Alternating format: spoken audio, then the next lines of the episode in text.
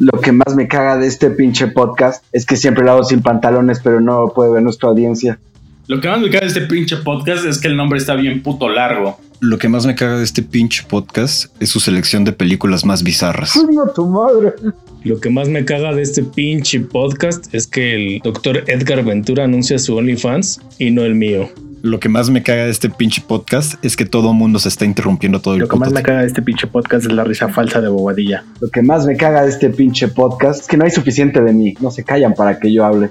Lo que más me caga de este pinche podcast es que no quieran comprar unos micrófonos chingones. Lo que más me caga de este pinche podcast es que el doctor Henry no, no se moche para los micrófonos. Lo que más me caga de este pinche podcast son los gorrones. Lo que más me caga de este pinche podcast es que no puedo poner la internacional anarquista de fondo todos los capítulos. Lo que más me caga de este pinche podcast es Alan y sus palabras de alto pedorraje.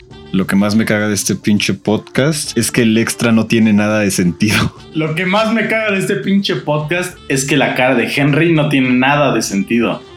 Lo que más me caga de este pinche podcast es la imposición. Lo que más me caga de este pinche podcast es que el doctor Alan a veces parece doctora Marta de baile. Lo que más me caga de este pinche podcast es que nunca sé qué voy a decir, siempre improviso y aún así creo que me creen. Lo que más me caga de este pinche podcast es que Omar no quita lo que yo le digo que quite. Lo que más me caga de este pinche podcast es que nunca terminó.